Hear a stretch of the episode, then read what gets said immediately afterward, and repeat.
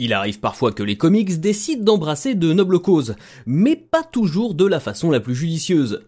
Revenons à l'époque où Marvel pensait que la meilleure solution pour sauver la planète, c'était de filer des flingues aux dauphins. Salut à vous pauvres mortels, je suis Chris, et aujourd'hui, on parle de brute force. Si vous avez grandi durant les années 1980 et 1990, vous savez à quel point ces décennies symbolisent le règne des merdes en plastique.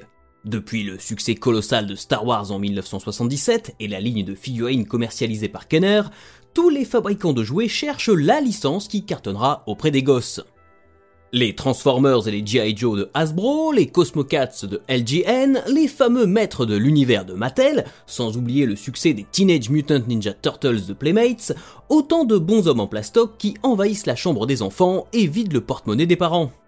Paradoxalement, tandis que la promotion de ces nouvelles figures de la pop culture est assurée par des dessins animés diffusés à la télévision, c'est aussi à cette période que diverses productions commencent à sensibiliser le jeune public à l'écologie. De Captain Planet à Widget, en passant par SOS Polluar et certaines séries de tokusatsu, les messages incitant les enfants à protéger la nature et la vie sauvage sont partout.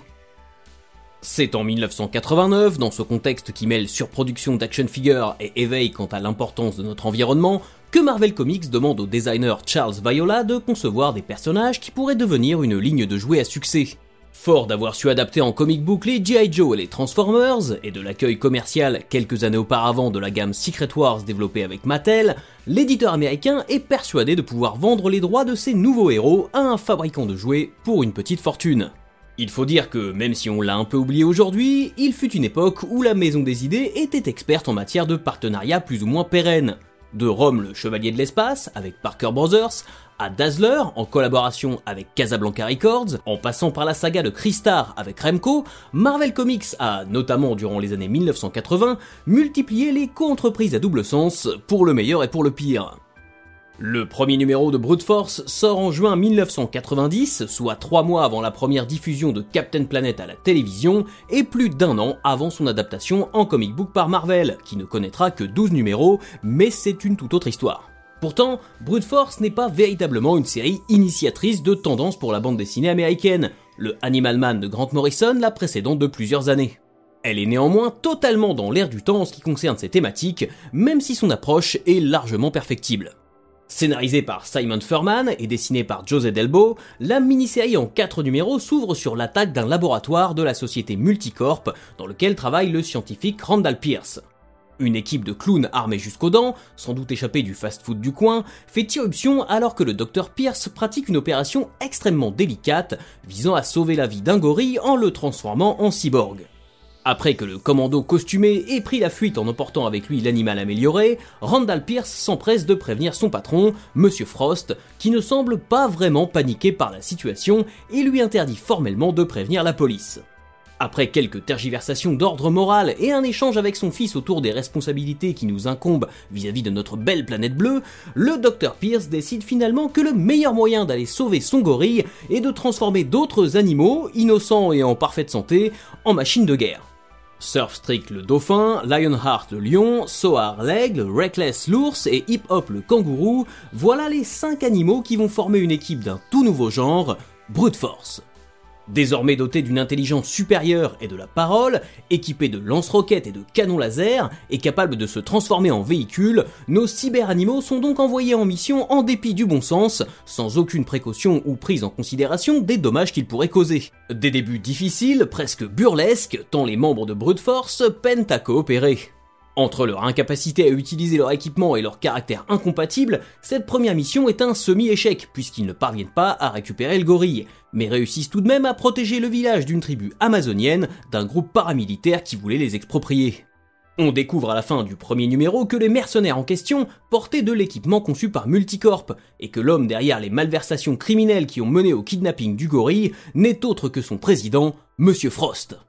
L'épisode se conclut sur la première apparition de l'équipe de super animaux antagonistes créés par Frost pour tenir tête à Brute Force, Heavy Metal.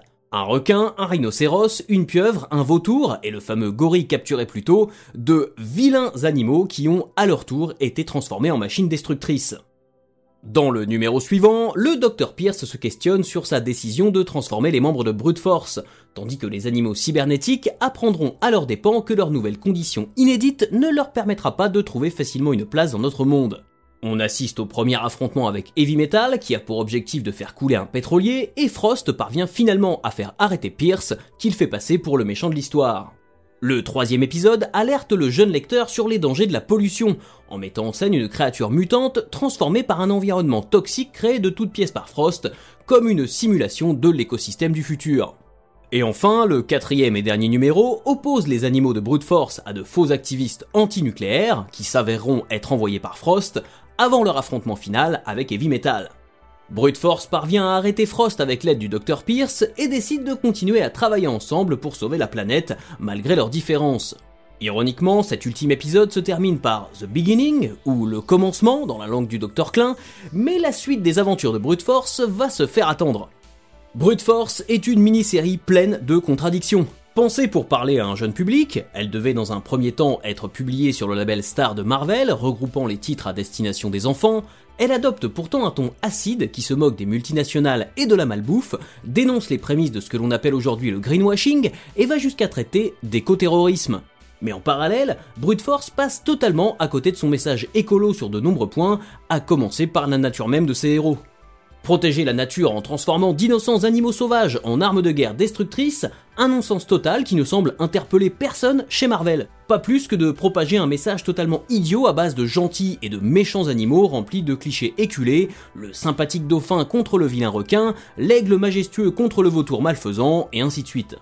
Tout ça est justifié de façon plus ou moins implicite par une formule que l'on pourrait synthétiser en c'est cool, donc ça passe, une vision décérébrée et typiquement américaine dans laquelle la violence et les armes règlent pas mal de problèmes. Le scénariste Simon Furman et l'équipe éditoriale formée par Bob Budiansky, Tom Brevoort et Tom DeFalco se renvoient d'ailleurs volontiers la balle quand il s'agit de déterminer de qui vient telle ou telle idée. Un peu comme si assumer la paternité de Brute Force n'était pas la plus grande fierté de leur carrière, et on peut le comprendre. La série possède quand même quelques points forts remarquables, comme les dessins de l'argentin José Delbo, qui avait déjà œuvré sur les adaptations en comics des Transformers et des Thundercats chez Marvel, mais aussi dans un genre totalement différent, sur Wonder Woman chez DC Comics.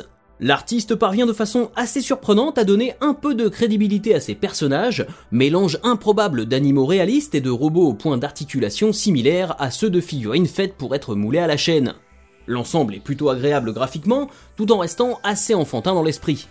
Le fond est loin d'être bête et la personnification des différents animaux est parfois intéressante, notamment quand il s'agit d'opposer leurs caractères distincts et leur soif de leadership. L'écriture très directe des personnages se heurte donc à un aspect visuel digne d'une série pour enfants des années 1980, si bien que l'on ne saisit plus vraiment quel est le public visé. Les aventures de nos animaux cybernétiques s'inspirent également de véritables catastrophes écologiques contemporaines de leur publication pour sensibiliser le jeune lectorat qui, avouons-le, est certainement passé à côté de toutes ces références bien trop sérieuses. Une dichotomie qui n'échappe finalement à personne une fois passé les portes des bureaux de Marvel Comics, dont la stratégie commerciale vis-à-vis des fabricants de jouets s'avère pour le moins bancale. Résultat, Brute Force tombe dans l'oubli pendant plus de 20 ans. Exception faite d'une équipe de monstres génétiquement modifiés créée par Arnim Zola et affrontant les Thunderbolts le temps de quelques épisodes en 1999, il faut attendre 2014 pour revoir la brute force originale en action dans les pages du premier numéro de Deadpool biannual. Engagé pour empêcher des militants écologistes de s'en prendre à un parc aquatique qui maltraite des animaux marins, le mercenaire provocateur va faire face aux défenseurs de la nature, les super animaux de brute force. Un épisode assez réussi et plutôt amusant qui assume pleinement le côté kitsch de ces animaux robotisés et dont l'autodérision, Deadpool oblige, contraste fortement avec le ton presque grave de la mini-série d'origine. Quoi qu'on en pense, ce Deadpool biannual officialise le statut canonique de brute force au sein de l'univers Marvel, chose qui n'avait jamais été clairement établie auparavant et ouvre la porte à l'utilisation de l'équipe dans d'autres histoires. En 2019, le one-shot Wolverine and Captain America Weapon Plus éclaire le lecteur sur les individus améliorés de l'univers Marvel, notamment sur la création des animaux de brute force, mais aussi sur l'existence d'autres super animaux liés au programme Weapon Plus, comme Weapon 2, l'écureuil qui possède les mêmes pouvoirs que Wolverine. Et oui, tout est possible dans les comics. Le sujet des animaux modifiés par la science est d'ailleurs assez vaste dans la bande dessinée américaine. Rien que chez Marvel, on pourrait parler de Rocket Raccoon ou des Power Pachyderms, une équipe pour le moins étonnante constituée d'éléphants exposés aux radiations d'une bombe atomique avant leur naissance et ayant développé des super pouvoirs. Un seul numéro de cette étrange parodie a été publié en 1989 et il figure sûrement sur la liste des armes de guerre interdites sur le site d'Amnesty International.